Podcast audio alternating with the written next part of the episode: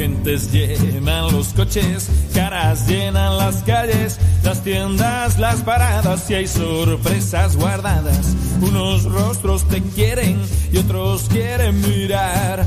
Unos quieren la vida y otros la tirarán. Muchos nos la resbalan y otros queremos más. Con otros nos rozamos y brota un manantial. Es que hay que saber mirar y hay que saber mirar. No solo con los ojos de la cara. Y es que hay que saber buscar y hay que saber buscar. Más con el corazón que con las gafas. Y es que hay que saber mirar y hay que saber mirar.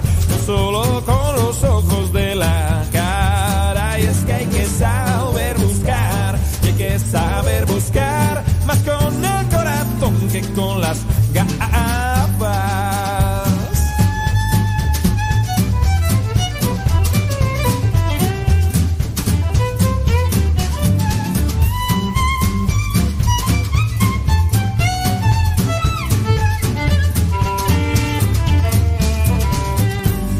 En estaciones y en el metro amargados, esperando un cumplido, un aliento, un abrazo, una mirada tierna y entre tanta frialdad abre una conexión y un encuentro de paz. Muchos viven muy serios, no habrán visto la luz. Cada día enciende llamas y una llama eres tú. Y es que hay que saber mirar y hay que saber mirar, no solo con los ojos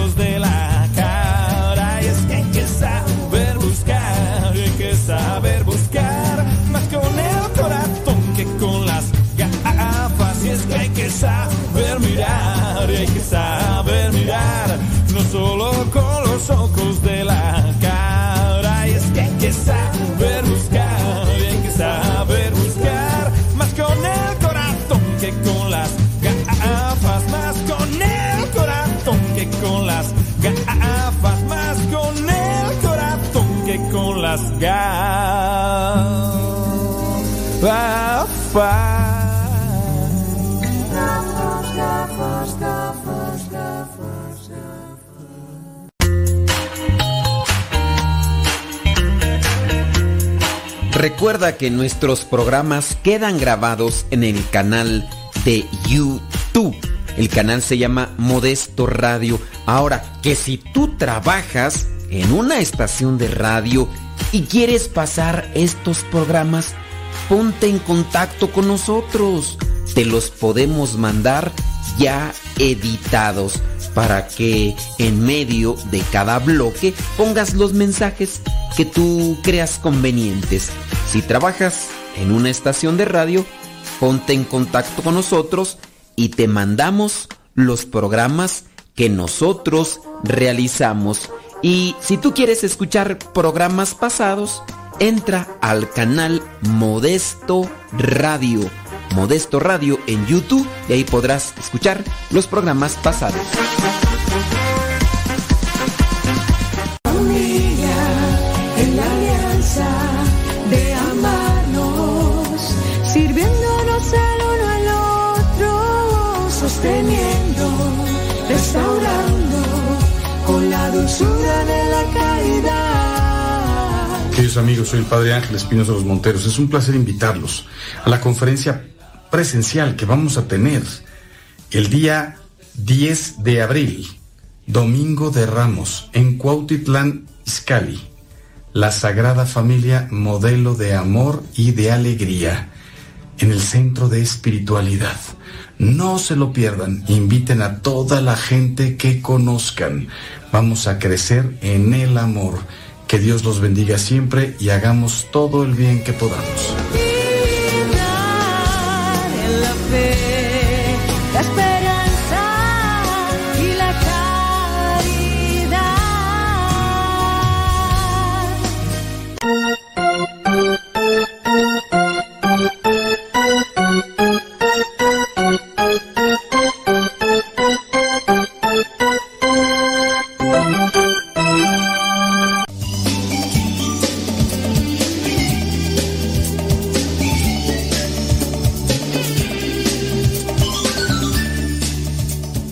del Padre, del Hijo y del Espíritu Santo. Amén.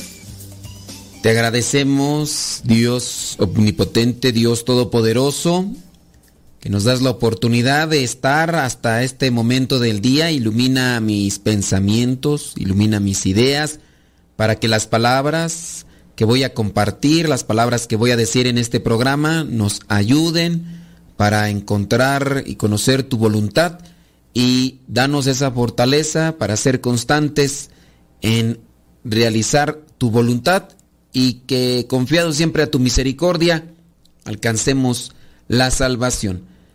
Virgen Santísima, intercede por nosotros. Espíritu Santo, fuente de luz, ilumínanos. Espíritu Santo, fuente de luz, llénanos de tu amor. En el nombre del Padre, del Hijo y del Espíritu Santo. Amén.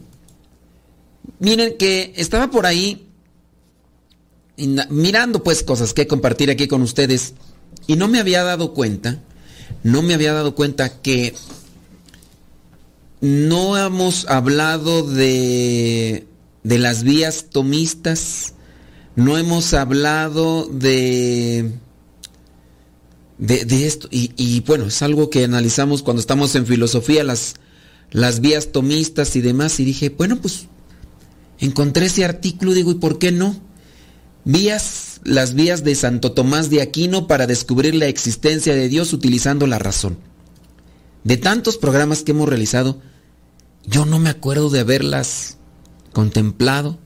Podríamos buscar a ver si están, pero por lo menos mi memoria de teflón me dice no, no las hemos dicho. Así que vamos a tomarlas. Y me voy, voy a hacer uso de este artículo que encontré aquí para para reflexionar sobre eso. Cuando te pregunten, ¿cómo, cómo comprobar la existencia de Dios? Las vías tomistas ayudan. A eso sí, hay que... La filosofía, ¿eh? La filosofía. Déjame ver aquí. Dice, hoy que vivimos en un mundo marcado por la cultura de la soledad y del sinsentido, el anhelo de infinito de cada, que cada hombre lleva en su corazón, se hace más profunda esta soledad una constante búsqueda de Dios que necesita respuestas. Podemos llegar al conocimiento de Dios de muchas maneras. Todas ellas responden tanto a nuestra capacidad racional de conocer la existencia de Dios como a la benevolente revelación que Dios hace de sí mismo ante lo cual responde. Santo Tomás de Aquino ha planteado hace ya muchísimos años unas vías para demostrar la existencia de Dios. Estas vías siguen vigentes y útiles para nuestra vida cristiana.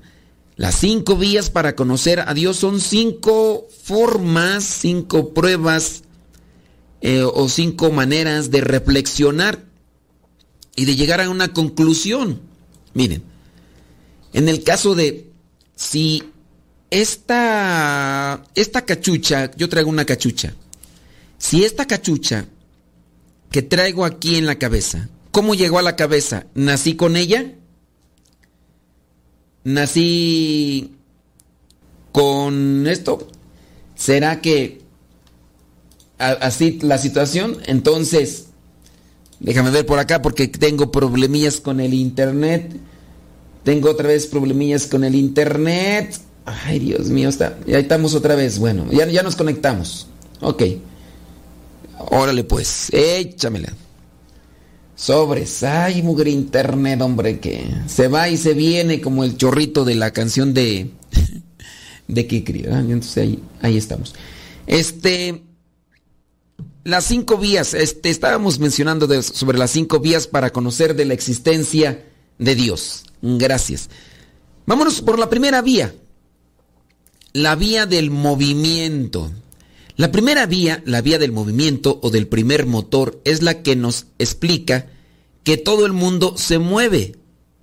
Y para que exista este movimiento, debe haber otra cosa que lo mueva.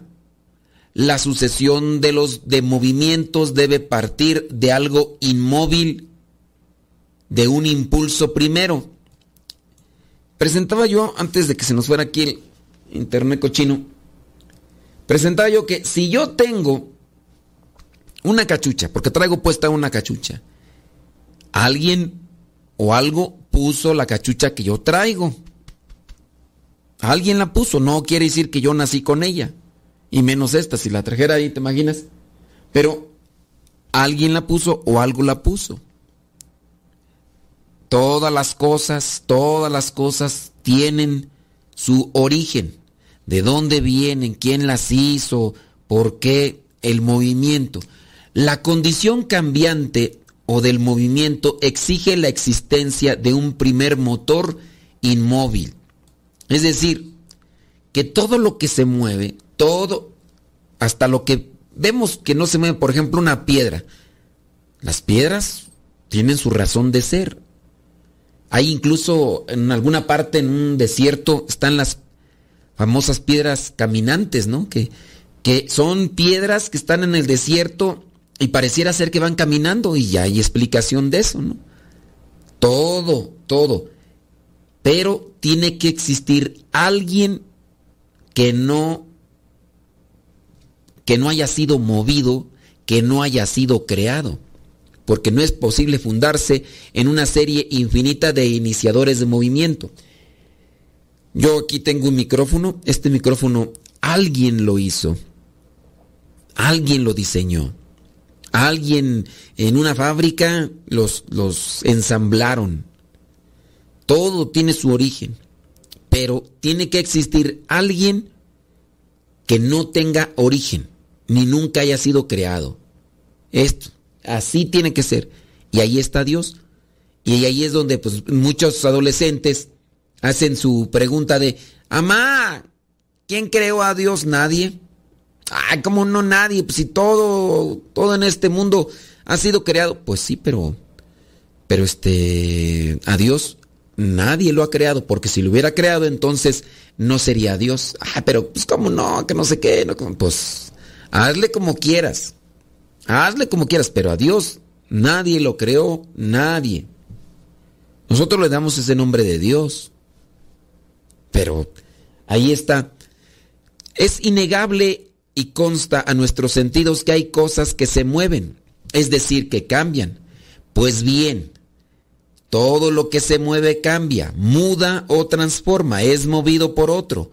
Mover requiere estar en acto. Mover es otra cosa que hacer pasar algo de la potencia al acto.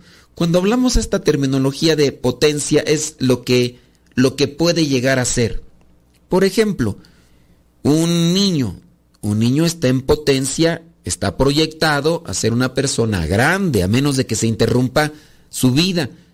Hablar de una pequeña planta puede ser un árbol, está en potencia ser un árbol.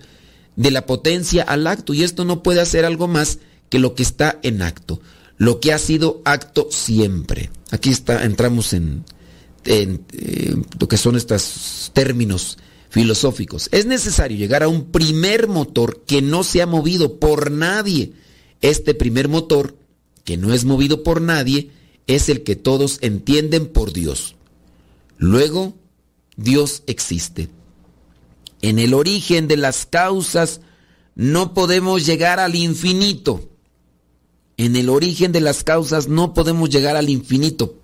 O sea, ¿y, quién creó a Dios? fulano. Bueno, ¿y quién creó a ese fulano? Fulano. ¿Y quién Viene, por ejemplo, esta teoría del famoso Big Bang, donde dicen, Dios no fue, fue la gran explosión generadora de materia, generadora del calor, que, y es la teoría, dicen, el Big Bang, supuestamente, pues es una teoría, ¿no? Porque nadie puede comprobarlo el Big Bang se da a consecuencia del choque de dos átomos. Y la pregunta es, ¿y quién creó a los dos átomos? ¿Qué fue primero? ¿El huevo o la gallina? ¿Qué fue el primero? ¿El huevo o la gallina? ¿Qué dice la Biblia? ¿Qué dice la Biblia? ¿El huevo o la gallina? A ver, ustedes ahí respondan. Es necesario llegar a, entonces a un primer motor que no se ha movido por nadie. Este primer motor que no es movido por nadie es Dios. Desde ahora, cuando veas algo moverse, como las esferas del malabarista en el parque, será inevitable no pensar en cómo todo el movimiento en el universo fue causado por un movimiento inicial originado por Dios. Todo. Yo aquí tengo un cactus. Ese cactus no llegó aquí solo. Ese cactus tuvo que haber sido cultivado por alguien en un lugar X. Oye, después eh, la señora Zenaida y el señor Alfredo eh, pensaron en mí, me dijeron, ¿sabes qué? Los cactus son receptores de las estas eh, radiaciones que emiten las computadoras y como tú estás todo el tiempo ahí metido, criatura, pues te vamos a regalar eso. Entonces, ellos lo buscaron en un lugar donde los cultivaron y me lo trajeron aquí. Aquí no es un desierto, los desiertos nacen y aún así no, no nacen, bueno, pues crecen ahí en el desierto. Igual aquí en esta situación. Entonces vamos a estar analizando estos principios, estas vías de Santo Tomás de Aquino, por si quieres escucharnos o si quieres decirle a los demás, esperando que sea una luz para entender quién es Dios y cómo es Dios. Deja que Dios ilumine tu vida.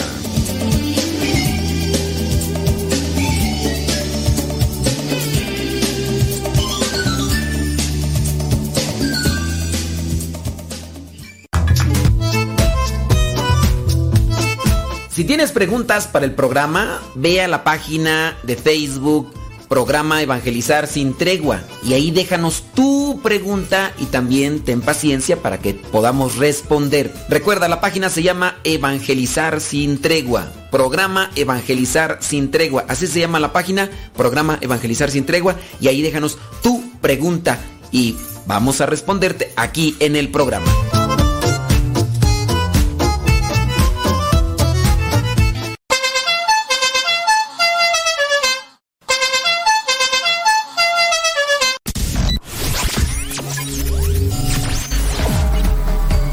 Estás escuchando Radio Cepa, una radio que forma e informa. Yo salto para el Señor,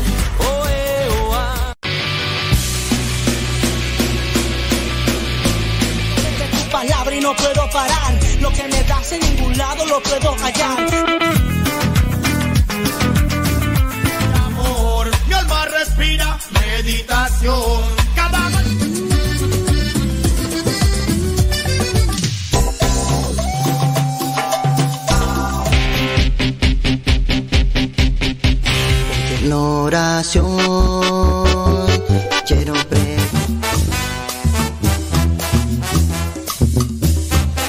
Más géneros en música católica, aquí en radiocepa.com, la estación por internet de los misioneros servidores de la palabra.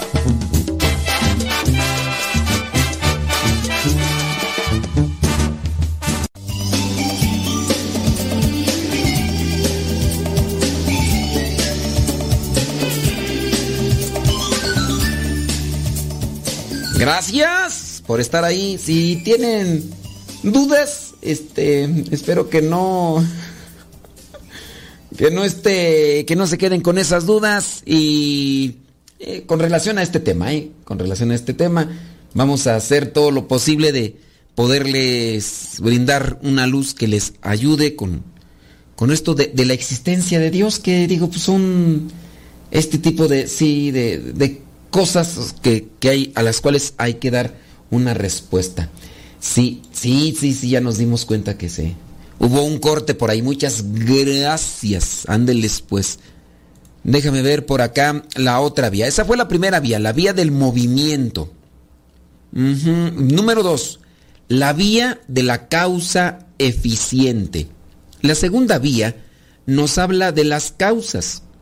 En el universo todo es causado por algo, no es causado por sí mismo. Entonces hay que afirmar la existencia de una primera causa. Hablando, por ejemplo, del ser humano, muchos lo llevan a que el ser humano no fue creado por Dios, que el ser humano más bien es como, como algo que se fue dando dentro de un progreso, de un proceso de cambio de las especies. Hablando de que antes no había animales terrestres y que todo era eh, en el mar, todo era como acuático y que, y que se fueron como así, haciendo la evolución dichosa llamada que incluso nosotros mismos podríamos ser como que la evolución viniendo de, de, de animales. Pero la cuestión aquí es, Dios ha creado la naturaleza y dentro de lo que vendría a ser la misma palabra de Dios, encontramos cómo se fue dando ese proceso. Les hice yo una pregunta hace rato, no sé si la escucharon con la falla del internet. La pregunta fue, ¿qué fue primero, el huevo o la gallina? ¿Qué dice la Biblia? Y este, y pues no sé, déjame ver si por ahí alguien está despierto.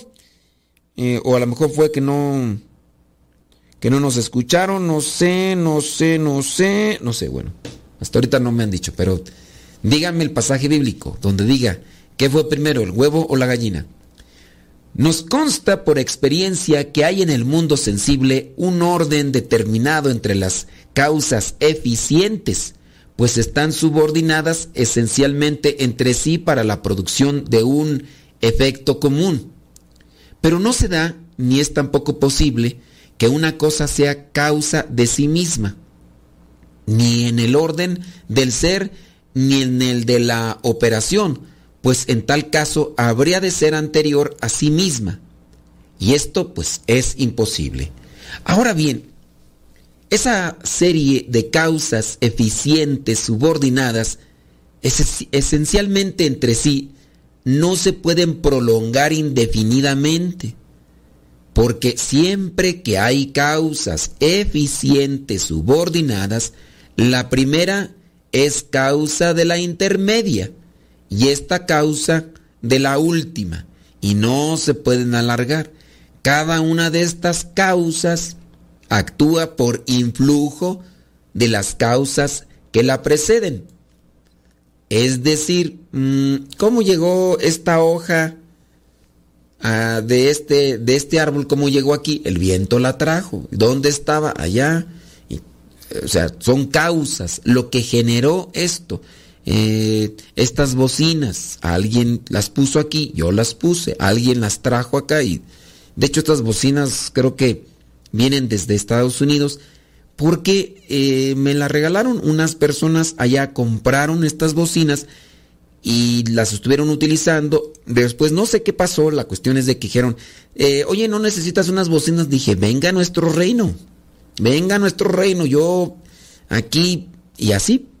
Eh, las compraron y ya las enviaron y miren, aquí están. Otra, tenía otras, tenía otras yo aquí, parecidas a esta, en la otra computadora, pero llegó uno de los hermanos y empezó a jugar con ellas empezó a jugar con ellas. Y entonces, ¿qué pasó? Eh, que se que se cayeron. No, bueno, más bien las tumbó.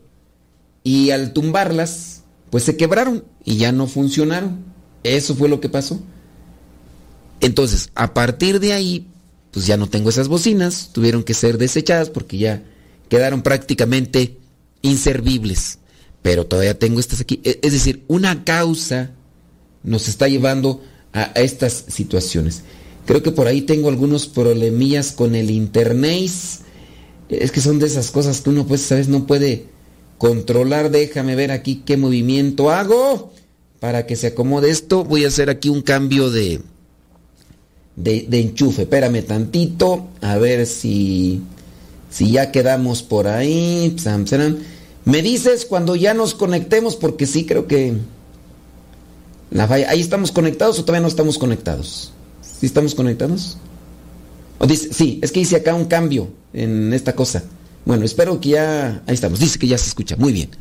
Sí, es que pues son, son cuestiones técnicas. Lo bueno que tenemos dos líneas de internet. Y así dicen que sí se escucha mejor. No, es que el otro día está chafiando. Bueno. Eh, entonces, ¿en qué estábamos tú? y, así tenemos eh, que suprimirla, una causa se suprime, una causa se suprime su efecto.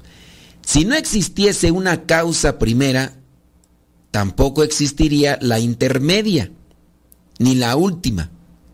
Es necesario que exista una causa eficiente primera.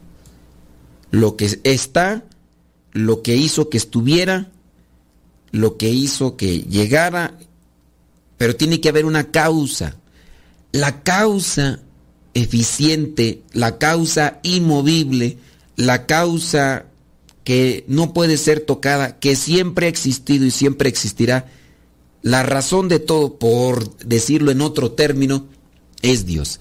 Esta causa eficiente primera, que no es causada por ninguna otra, a la que están subordinadas todas las demás causas, esta causa eficiente, incausada, es llamada por todos Dios.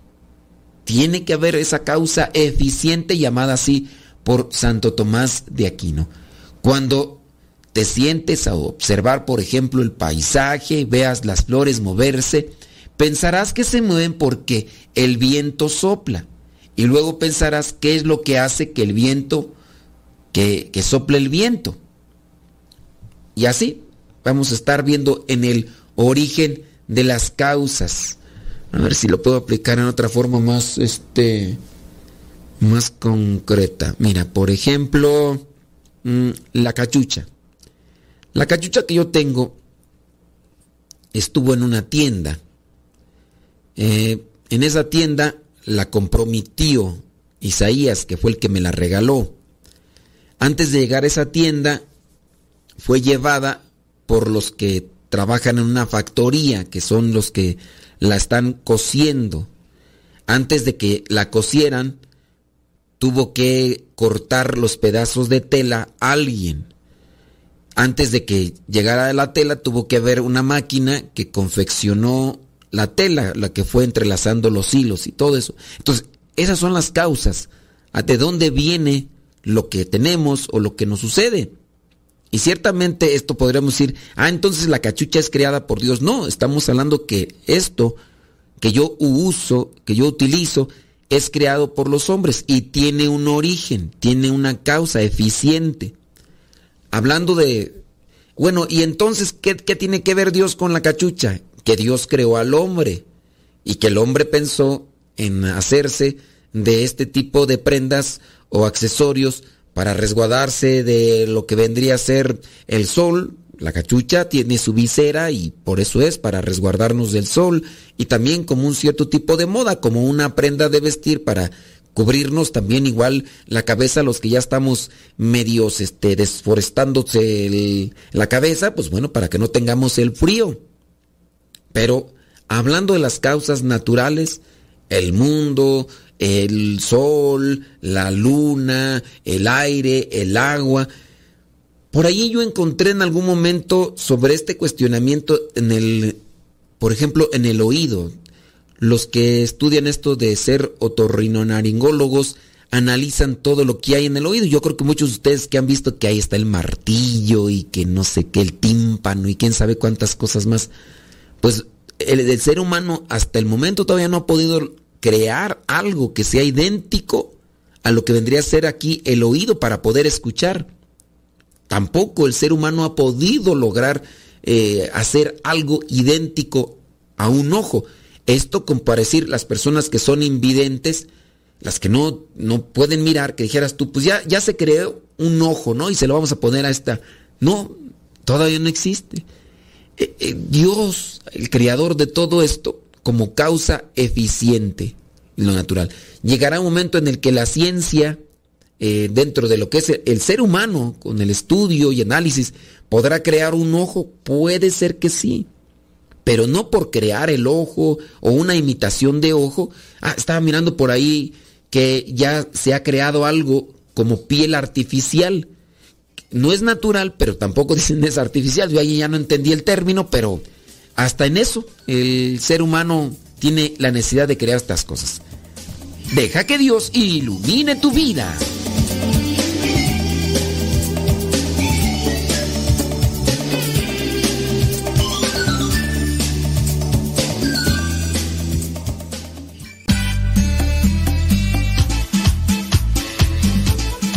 Buzón de voz de Radio Cepa al número de California, área 323 2 247 7104. Habla y deja tu mensaje. Di tu nombre donde nos escuchas y tu mensaje. Recuerda el número es de California, área 323 247 7104 247 7104 área 323 este número es de California, Estados Unidos. 247-7104, área 323, el buzón de voz de Radio Cepa.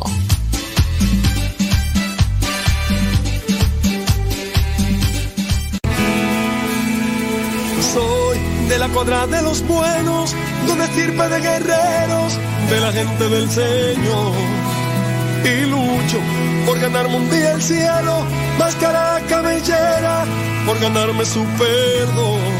Y lucho, lucho, ay como lucho, y tanto lucho que ahora me dicen el luchador. Y lucho, lucho, ay como lucho, y tanto lucho que ahora dicen el luchador, el luchador.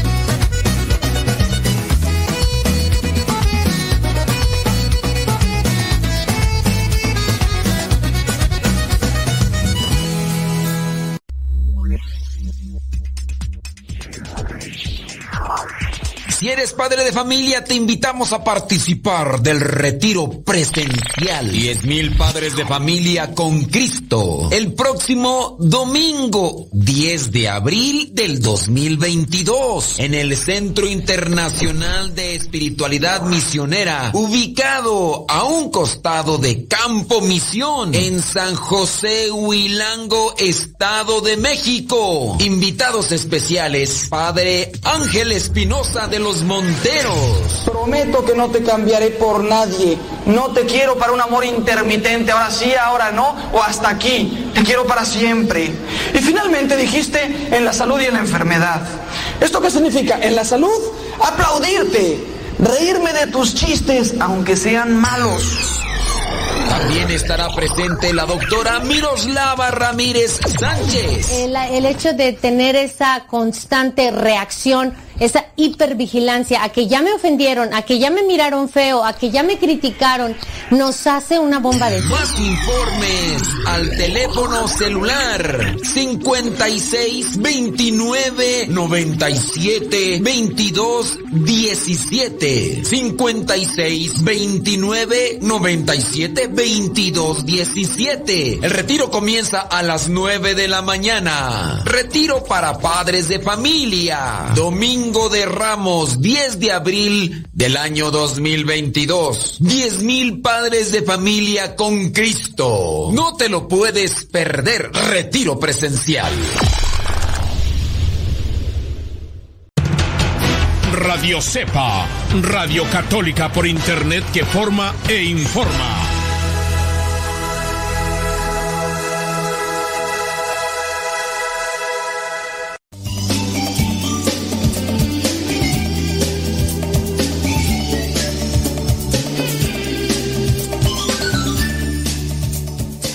Para poder dar este tipo de respuestas no es tan sencillo sobre la existencia de Dios, teniendo en cuenta que necesitamos pensar, necesitamos reflexionar. Pero para reflexionar necesitamos conceptos, necesitamos también ideas. Eso ustedes no deben de descartarlo. Por eso es que yo les invito a que, miren, por ahí hay un libro que es de hecho gratuito, ustedes lo pueden descargar. Es del padre Jorge Loring, se llama Para Salvarte. Ese libro también lo pueden encontrar sin duda de manera física. Traten de, de leerlo, les va a servir mucho para un discernimiento ante este tipo de respuestas. Déjame pasar a la tercera vía tomista para lo que es el conocimiento de la existencia de Dios. La vía de la contingencia y del ser necesario. La tercera causa nos habla de que las cosas pueden existir o no. Es un hecho que hay seres que existen y que podrían no existir. son contingentes. Es imposible que los seres contingentes hayan existido siempre, ya que lo que tiene la posibilidad de no ser, hubo un tiempo en que no fue. Los seres contingentes son por esencia efecto. Son seres que piden causa, seres que alguna vez han comenzado a existir causados por otro. A ver si no los revuelvo. Mm, pero como ya se demostró antes en la segunda vía, es imposible y absurdo que haya una serie infinita de seres contingentes, es decir, de causas subordinadas, ya que es imposible que solo existan efectos. Por consiguiente, los seres contingentes existen. La existencia de un ser que no haya comenzado a existir, un ser no causado, que existía por sí mismo, un ser que haya existido siempre. A ese ser se le llama ser necesario. A este ser necesario que no tiene la existencia recibida de otro, sino que existe por sí mismo, en virtud de su propia naturaleza, es algo al que todos llaman Dios. Dios entonces luego existe, pero no hay ningún otro ser más.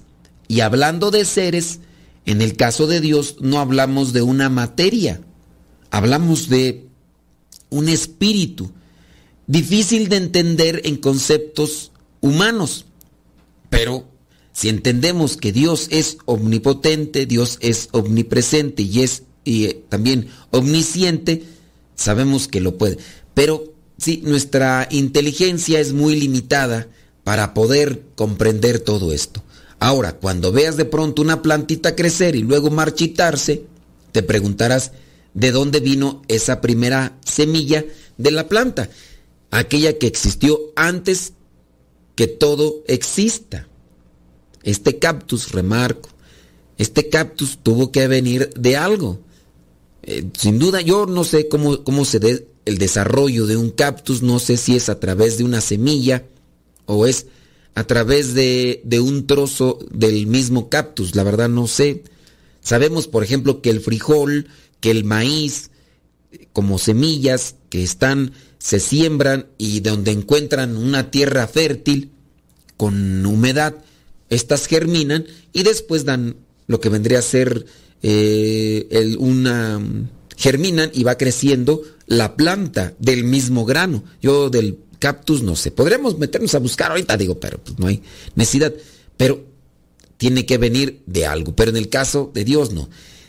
Vámonos a la otra vía, la vía de los grados de perfección. ¿Has visto que todo en esta vida tiene grados? En tu misma vida personal es un constante crecimiento, un constante ir adquiriendo ciertos grados de perfección. Todas las cosas existen según grados. Así también debe existir el ser que posee toda perfección en grado sumo, respecto del cual las demás se comparan y del cual participan. Vea, vemos por ejemplo en los seres que unos son más o menos buenos, más o menos verdaderos y nobles que otros. Y lo, lo mismo ocurre con las diversas cualidades en virtud de esto. Unos seres son más perfectos que otros. Ahora bien, quien tiene una perfección pura, en grado máximo o por esencia, es causa de esta perfección en todos aquellos que la poseen en grado inferior.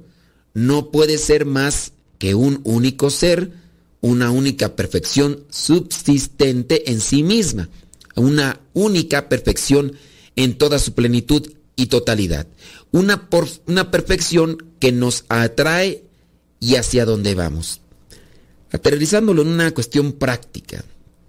Ese rato mencionábamos sobre el ojo, sobre el oído, estos eh, órganos que tenemos en nuestro cuerpo. ¿Quién creó el ojo con toda su maquinaria? Estaba escuchando por ahí a un médico que incluso el mismo cuerpo tiene la capacidad de cuidarse a sí mismo. Siempre y cuando tenga los elementos químicos que le sirvan. Por ejemplo, mm, ¿quién hizo que el cuerpo tuviera esta reacción o correspondencia ante los ataques de bacterias y de virus? El sistema inmunológico, solamente. Si yo tengo un sistema inmunológico fuerte, a muchos virus o muchas bacterias que pueden estar en el ambiente pueden ser destrozados, entran al organismo y esto lo atacan. Tanto así que, por ejemplo, cuando yo sufro una herida, mi piel se ha cortado o la he cortado con un objeto punzocortante o por algo. Nosotros sabemos que en la medida en que si esta herida no es tan profunda, la misma sangre tiene esa forma de hacer unir nuevamente la parte de la piel que, se ha separado. Yo, por ejemplo, las veces que me he cortado, no tan profundamente, agarro la piel, la dejo así junta por un espacio de tiempo, de manera que la misma sangre tiene e, esa consistencia pegajosa que hace que, que la misma piel se, se adhiera. Esto pasó hace muchos años y recuerdo que uno de mis hermanos, por andar jugando, ya ve, somos traviesos, mi hermano Daniel se cayó, eh, se subió a un, a un banco de metal que se utilizaba para colocar lo que es una mm, eh, plataforma donde se echa el cemento para hacer tabiques.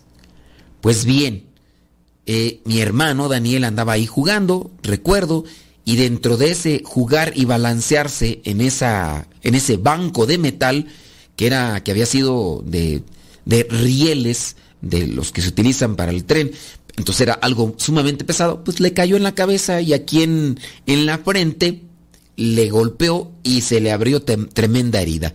Mi mamá, igual dentro del susto y todo, pues le puso un pedazo de ahí de trapo y se lo llevaron inmediatamente a lo que fue allá al, seguro. Cuando llegó la enfermera le dijo, mire, ciertamente se necesitan atender las heridas. Esta herida no era necesario que la trajeran para suturarla, para coserla. Este tipo de heridas sí segrega mucha sangre, pero si ustedes hubieran agarrado y le hubieran presionado ahí, dice, con la misma sangre se hubiera juntado y eso le habría ayudado para después quedarse así unido, pegado y, después cicatrizar. Y de hecho hasta cicatriza más rápido. Es decir, ¿quién, ¿quién hizo esto para que el organismo tuviera toda esta forma de, si tú quieres, regeneración o de, de cuidado a sí mismo? Tiene que estar una un ser en perfección por encima de todo. El ojo. Tanto así que fíjate, nosotros entramos a un cuarto oscuro y al entrar al cuarto oscuro, porque nuestras pupilas, nuestros ojos, están abiertos así, o, se, se, se, cierran, no sé cómo está la cuestión ahí, pero uno entra a veces a ciertos lugares después de estar en la luz y no vemos, no, no miramos bien. Pero con pase al tiempo entonces, estando en la oscuridad, pareciera ser, creo que se van dilatando, ¿no? Es decir, que se van abriendo las pupilas y en el irse dilatando, en el irse abriendo, ve uno mejor.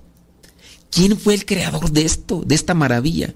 Sí, ahora tenemos los lentes, ahorita incluso los mismos celulares van adaptando este tipo también de, de forma automática, ¿no? Pero todavía hace 10 años nuestros celulares o las mismas cámaras fotográficas no tenían esos movimientos automáticos. Ahora tiene que darse un movimiento tecnológico para que más o menos... Pero antes de todo esto está en nuestro organismo. Que, que nuestros ojos o nuestro oído o nuestro organismo actúen así nada más porque sí, así como de causa, sin, de la espontaneidad, no es posible. No se puede dar tiene que eh, darse este ser en perfección y este ser, esta perfección plena es a la que la llamamos Dios. Puede existir algo así. Es como si metiéramos todas las piezas de un reloj de despertador y las metiéramos en una caja y las sacudiéramos. No, ¿Puede armarse? Pues no. Deja que Dios ilumine tu vida.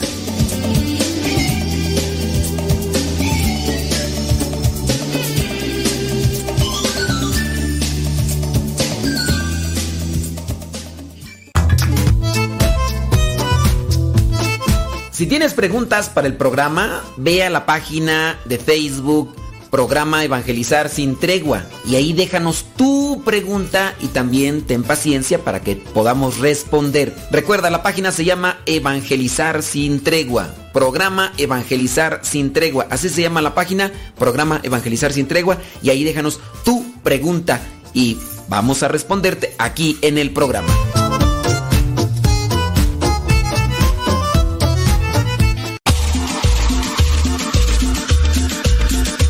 Abuelita, soy su nieto y ya llegué.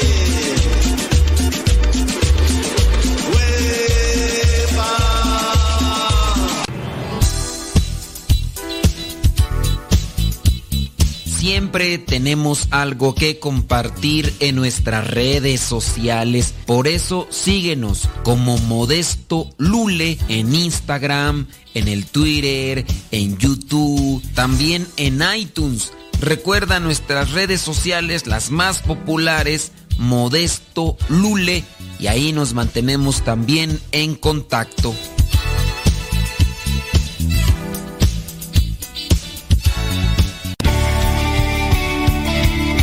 Padre muerto. Hola, aquí estoy. ¿Me escuchas? No. Yo sé, te escucha, no. Adiós. Adiós.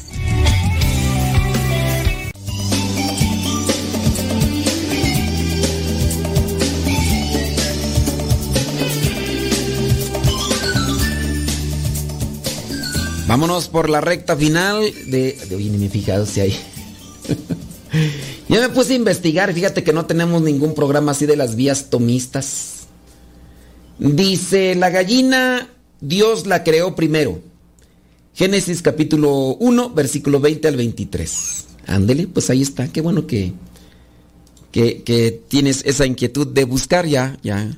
Para los que quieren, ¿ah? para los que no dicen, ay, ay, que me diga todo el Padre. Ay, luego ni se lo aprende ni nada, pero, pero hay un Dios todopoderoso, ¿eh? Hay un Dios todopoderoso. Bueno, ya les dije la cita bíblica, ni me la vayan a volver a pedir, porque si me la vuelven a pedir, ni se las voy a dar. Ustedes creen que, hasta crees que se las van.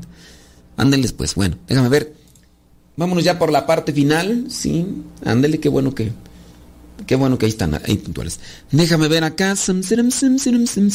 Eh, vámonos por la quinta vía. La vía teleológica o del orden y la finalidad.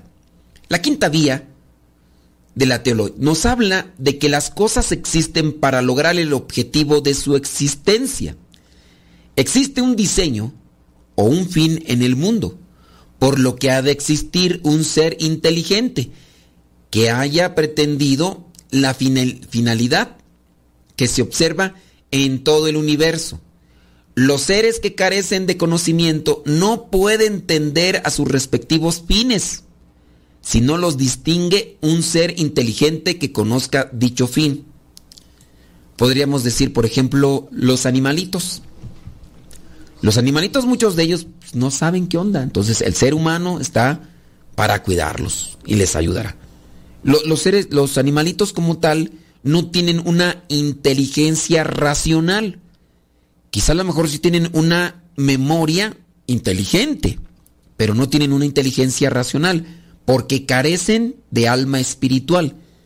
Los seres animales, los seres, eh, los seres vegetales, porque también son seres, tienen dicho tomado de, mm, Aristóteles, tienen un alma vegetal, los animales un alma animal, los vegetales un alma vegetal. Entonces, ahí encontramos. Entonces, ¿quién creó, qué, qué fue primero? ¿La gallina o el huevo? Génesis capítulo 1, versículo 20 al 23. La gallina fue creada. Ahí Dios creó a las aves. Entonces, cuando te pregunten, ¿qué fue primero? el huevo o la gallina? Dios creó primero las aves. Hablando entonces de la inteligencia, esta inteligencia ordenadora no puede estar ordenada por una serie indefinida de inteligencias, sino que es preciso llegar a un ser inteligente supremo, que es el origen y el fundamento de todas las demás inteligencias que conocen y dirigen las cosas carentes de conocimiento a sus propios fines. Luego existe entonces un ser inteligente supremo que dirige todo, todas las cosas naturales a sus respectivos fines. Y a este ser lo llamamos Dios. Por lo tanto, Dios existe. Eh, fijémonos que en cada una de estas cinco vías nos permiten comprender que Dios se nos ha revelado y se sigue revelando diariamente en nuestra existencia. Y se sigue revelando en la medida en que también nuestra inteligencia sigue un progreso. Nuestra inteligencia sigue un progreso. No podemos ser los mismos de hace siglos donde se vivía en las cavernas, no. Ha ido progresando la inteligencia. Lamentablemente la inteligencia se ha utilizado incluso hasta para atacarnos, destruirnos entre nosotros mismos. Cada vez cuando vemos la naturaleza, la vida misma, el devenir del tiempo, todo nos habla de su existencia y nos remite a Dios, pero para ello hay que partir del uso de la razón y aplicando a la fe. La pregunta es, ¿te atreves a comprobar en tu vida que Dios existe? Esto necesariamente llevará a que vayamos transformando nuestra manera de ser, dado que no es posible comprender la existencia de Dios y no verse sumamente permeado por Él. Aquí nos vamos a enfrentar a otro problema. El ateo va a querer que le presentes a Dios, pero dile, preséntame quién fue el creador del universo, preséntame quién fue el creador del ojo, del oído. Yo digo que fue Dios porque en el origen de las causas no podemos ir al infinito. Hablando de los grados de inteligencia, tiene que haber un grado de inteligencia superior al que tú tienes o el que supuestamente dices que tienes. Y si tienes inteligencia, tendrás, tendrás que asumir y tendrás que aceptar que si algo está es porque algo lo puso. Pero en el caso de Dios, que vendría a ser este ser inmóvil, increado y eterno, tiene que estar ahí. Ese espíritu, no es materia. Él creó el espacio, él creó el movimiento y del movimiento nosotros medimos el tiempo. Eh, Dios es omnipresente, Dios vive en su eterno presente. Él puede estar en el pasado, puede estar en el presente y puede estar en el aquí y ahora. Es Dios. Él es el creador de todo. La materia, el espacio, todo. Puede estar en todas partes. Es más, conoce nuestros pensamientos. El único que puede entrar a nuestros pensamientos es Dios. La vida del creyente se ve diariamente transformada por aquel en quien cree. Es por esto que aplicar estas vías y otra a nuestra vida comporta tanto un reto como una gracia. Quizá a lo mejor tú no vas a convencer a uno que sea realmente ateo, obstinado y necio. Pero con que te conviertas tú y con que aceptes tú, porque también se necesita la fe, en la medida en que creas la existencia de la existencia de Dios y te convenzas de ella, tu vida dará otro giro. Si el que es obstinadamente ateo de con una razón cerrada no lo puedes hacer cambiar, no te preocupes. El mundo necesita de los que creen, de los que ya se han convencido de la presencia de Dios y que buscan cumplir con su voluntad. Si el ateo se la pasa queriendo demostrar la inexistencia de Dios, tú dedícate a demostrar la existencia de Dios, pero con tu vida. Todos anhelamos a Dios, es algo inherente a nuestra naturaleza. Los mismos ateos están siempre negando a alguien en su vida. Si en verdad ellos no creyeran en Dios, como lo hay, no tendrían por qué estar negando algo que para ellos no existe. Yo no me voy a poner, por ejemplo, a negar con una persona eh, la, existencia de los unicornios. Un unicornio existe, es, sí existe, pero en la mente, es un ser es un ente mental. Existe el unicornio en la mente, en los dibujos, en, las formas digitales ahora, existen, pero no existe un unicornio como tal, un Pegaso así como lo demuestran estas eh, mitologías griegas, existe un Pegaso. No, no existe un Pegaso. Sí existe el Pegaso como ente mental. Sí existe un grupo que se llama Pegaso. Es medianoche ya, el sueño se me va, como me a mi corazón. Existe el Pegaso, pero es el grupo Pegaso. Entonces, pero no existe yo no me voy a poner ahí, no, si existen, yo miré uno, pues está bien, pues yo no creo. O sea, yo no me voy a estar eh, esforzando, dedicando a quererte comprobar la inexistencia de algo de lo que yo no creo y estoy convencido de ello. En el caso de los ateos, pues ya, si tú te convences y crees de la existencia de Dios y te ayudaron estas vías, pues adelante caminante. Lo apremiante es darnos a la tarea de descubrir su presencia constante, pero en cada uno de nosotros. Siempre será una aventura apasionante, además de permitirnos descubrir la grandeza de Dios en lo cotidiano, también nos reta abrir la mirada, ver más allá de lo simplemente material y encontrar en cada ser las señales del Ser Supremo que nos ama y al cual necesitamos siempre. Decía Santo Tomás, nada es más que tú, Señor. Nada es más que tú. Si ustedes quieren adentrarse un pensamiento crítico, un pensamiento filosófico, teológico, y si no han leído las vías tomistas, no, eh, la suma teológica. Las, vías tomistas están dentro de la suma teológica. Échense un clavadito. Pueden, me imagino, yo no he buscado, yo no he buscado la, eh, la suma teológica en internet. Yo supongo que se ha de estar. Por lo menos alguna parte, porque es mucho. Son muchos tomos yo la llegué a, leer y consultar cuando estaba estudiando teología. Estamos hablando de hace ya más de 10 años, ¿no? Hace más de 10 años. Sí, consultábamos la suma teológica. Y, era un deleite para los que a veces somos muy criticones o tenemos un pensamiento muy crítico. Si tú eres de esas personas, en la suma teológica encontrarás muchos elementos todavía actuales, porque para el tiempo en que fue escrita, pues obviamente las circunstancias de la ciencia y el avance tecnológico no estaban como ahora. Quizá ahora con ya con la, el avance tecnológico, algunas de estas cosas, pues a lo mejor no se tomarán tan en serio por lo que ya se ha demostrado con la ciencia. Pero si hablamos de un pensamiento crítico, la suma teológica de Santo Tomás de Aquino te puede llevar por, por ese sendero de la reflexión y del cuestionamiento para encontrar una luz que te lleve a la verdad, que te lleve eh, a Dios. Ojalá y te des ese tiempo si es que tú tienes ese tipo de, de pensamientos.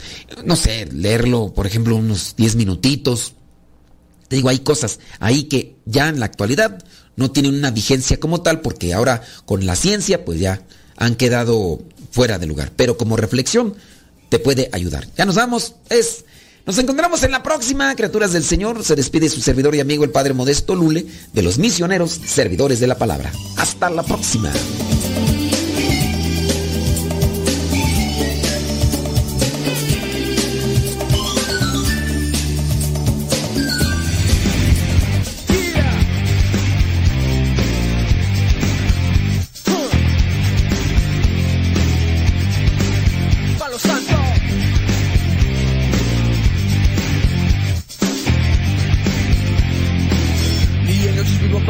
Ser fuego que enfrenta al mal y que brilla en la oscuridad. Con las manos de tu voz no siento miedo.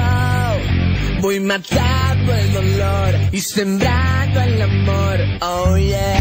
Si la vida es un instante, just love me.